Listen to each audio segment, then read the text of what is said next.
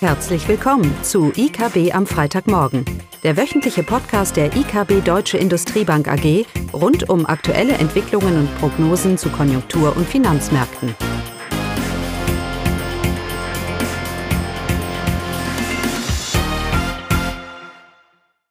Willkommen zu IKB am Freitagmorgen. Heute nur mit meiner Wenigkeit Klaus Bauknecht. Ich möchte vor allem den Fokus heute auf die jüngsten Zahlen aus der Industrie, aus dem verarbeitenden Gewerbe fokussieren und ein kurzer Gedanke über die DAX-Entwicklung, gerade im Kontext der Geldpolitik. Wir haben ja ein EZB-Treffen nächste Woche und dazu ein, zwei Gedanken. Ja, wir hatten die Zahlen, was die Produktion anging im verarbeitenden Gewerbe und in den Branchen für Mai. Und nicht überraschend hat sich natürlich jetzt ein gewisser Aufholeffekt gezeigt. So ist die Produktion im Vergleich zum Vormonat April mit 10 Prozent angestiegen, während er im April mit 20 und im März mit 10 Prozent zurückgegangen ist. Diese Aufholdynamik war allerdings sehr unterschiedlich, wenn man sich die Branchen anschaut. Die Automobilindustrie hat den größten Sprung gemacht im Mai, deutlicher Anstieg, allerdings verzeichnete sie auch den größten Rückgang in den Monaten zuvor. Noch immer liegt die Produktion bei nur etwa 50 Prozent des Niveaus von, von Januar. Zum Vergleich, die Produktion im, in der Metallindustrie lag rund 25 Prozent unter dem Januarniveau, der Maschinenbau bei 20 Prozent, Elektroindustrie 15 Prozent. Und die Chemieindustrie lag es bei um die 10 Prozent. Also ein sehr unterschiedliches Bild. Die Aufholeffekte sind äh, deshalb weniger von der Konjunktur insgesamt getrieben, sondern natürlich eher von wie tief der Fall war. Und so sind auch diese Zahlen weiter zu bewerten. Natürlich ist nicht überraschend, dass wir jetzt positive Aufholeffekte sehen. Die Frage für uns bleibt weiterhin, wie nachhaltig ist diese Dynamik? Ja, ähm, und zu, zu, welchem Maße wird es nachträglich, vor allem in Q3 und Q4, dann äh, positives, hohes positives Wachstum liefern.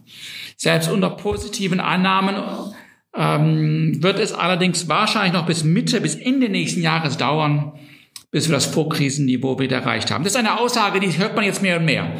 Die EZB und auch die meisten Volkswirte sagen uns, dass wir das BIP das Vorkrisen BIP auch erst Ende nächsten Jahres erreichen, erreichen werden. Und der Grund darin liegt zum einen, weil wir ja die Probleme und die Unsicherheiten und die Risiken rund um Corona ja immer noch nicht abgearbeitet haben. Das gilt vor allem global, wenn wir uns die Zahlen aus den USA anschauen, aus Südamerika. Ähm, und von daher bleibt diese Unsicherheit äh, weiterhin bestehen. Die Probleme, die Krise ist nicht abgehakt sondern sie bleibt täglich mit uns und das beeinflusst natürlich vor allem das Investitionsverhalten negativ und damit vor allem die Nachfrage nach Investitionsgütern.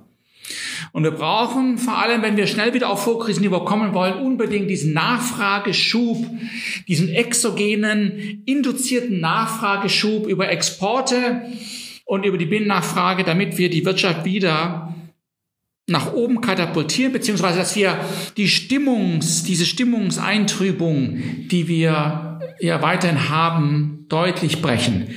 Jetzt kann man mir zwar sagen, dass sich die ganzen PMIs und Stimmungsindikatoren alle ganz toll verbessert haben, aber das ist ja nicht verwunderlich anhand dem Zustand, in dem ich herkomme.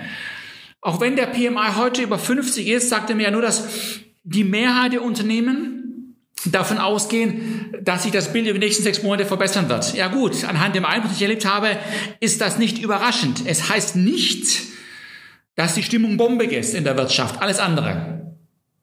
Ja.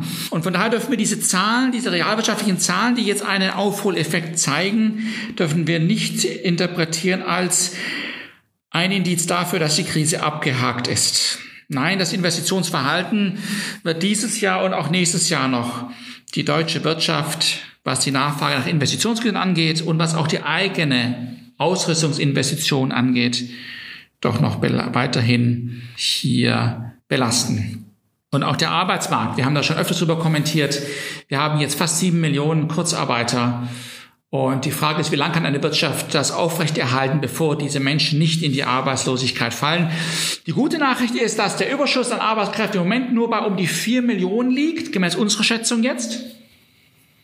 Ähm, die weniger gute Nachricht ist, dass es aber anhand den aktuellen Konsensprognosen doch noch bis mindestens Ende nächsten Jahres dauern wird, bevor das abgearbeitet ist. Also es bleibt ein grundsätzlich schwieriges Bild, aber das Glas ist halb voll.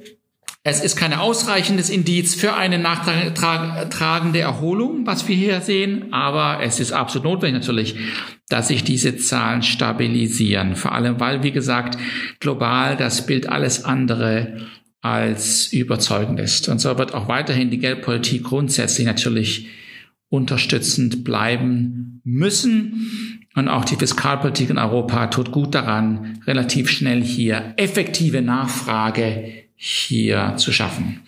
Ja, und dann werde ich immer wieder gefragt, wenn denn das Bild jetzt so eingetrübt ist, also unsicher ist, warum ist an der DAX schon wieder auf dem Weg zu den 13.000 Punkten? Alles eine Übertreibung, Euphorie, Hot Money wird es ja auch genannt, so schnelles Geld, das jetzt hier die Finanzmärkte flutet, schon seit Jahren. Und am Ende ist eigentlich nur wegen der EZB und ihrer Politik, dass diese, äh, dass das Aufblähen dieser Finanzmärkte und vor allem auch des Aktienmarktes hier äh, äh, stattgefunden hat. Und von daher ist ja alles nicht nachhaltig. Ich möchte dazu ein, zwei Gedanken äußern die, was nachhaltig ist und nicht, das ist so ein Thema. Eine Geldpolitik, die sich auf Jahre nicht ändert, kann genauso nachhaltig sein als andere, als äh, Fundamentalfaktoren wie Gewinne. Es heißt nicht, nur weil es aus der Geldpolitik getrieben wird, dass der Einfluss der Notenbank nicht nachhaltig sein kann. Und genau das sehen wir, wenn wir uns den DAX anschauen, die letzten Jahre. Er wird nachhaltig gestützt von der Geldpolitik und da sich diese ja nicht groß ändert, kann man auch durchaus davon ausgehen, dass es fundamentale Unterstützung da ist. Interessant ist übrigens, dass wenn man, wenn wir uns die Gewinne pro Aktie und die risikofreien Renditen anschauen, all diese Treiber, die man ja normalerweise aufführt in der Bewertung des DAX, dass die die letzten Jahre gar keine Rolle mehr gespielt haben als großer Erklärungsbeitrag. Ja, wenn ich mir also jetzt überlege, wie kann ich den DAX erklären oder Veränderungen im DAX und ich würde mir diese Sachen anschauen, Gewinne je Aktie und die äh, risikofreien Renditen, dann würde ich sehen, dass da relativ wenig Erklärungskraft durch, durchkommt. Das mag natürlich damit zusammenhängen, dass sich Sachen sehr schnell verändern. Der DAX wird von Erwartungen getrieben, eher als eigentlichen Zahlen. Ja, allerdings ist das diese Entwicklung, die ich gerade beschrieben habe, erst seit der Eurokrise, Finanzkrise, Corona-Krise gültig und nicht vorher. Also ein bisschen mehr als hier nur, nur Erwartungen. Und was wir auch sehen ist, dass sehr wohl ein systematischer Trend ersichtlich ist in der Bewertung des DAX. Das heißt, der DAX wird grundsätzlich gestützt von etwas anderem. Und das ist natürlich als jetzt Zinsen und die Gewinne der, der Unternehmen. Und das ist natürlich die, äh, die Geldpolitik. Ganz, ähm, ganz klar. Aber, so der Punkt hier heute Morgen, kann das auch durchaus als fundamental äh, angesehen werden. Das heißt, der DAX aktuell äh, ist gemäß unseren Modellen gar nicht mal so überbewertet oder unterbewertet. Im Moment haben wir einen Wert von 12.500 und perspektivisch wird das Bild besser. Und von daher sehen wir nicht, haben wir nicht diese pessimistische Haltung, dass der DAX äh, hier irrational ist und überzogen ist und nur von heißer Luft getrieben wird, beziehungsweise wird er vielleicht getrieben, aber das noch für eine sehr, sehr lange Zeit. Wenn man sich jetzt die Volatilitäten anschaut auf dem DAX, da wird auch oft argumentiert, aber diese Sprünge, die dieser Index macht, das ist doch alles nicht mehr normal, was immer jetzt normal sein mag.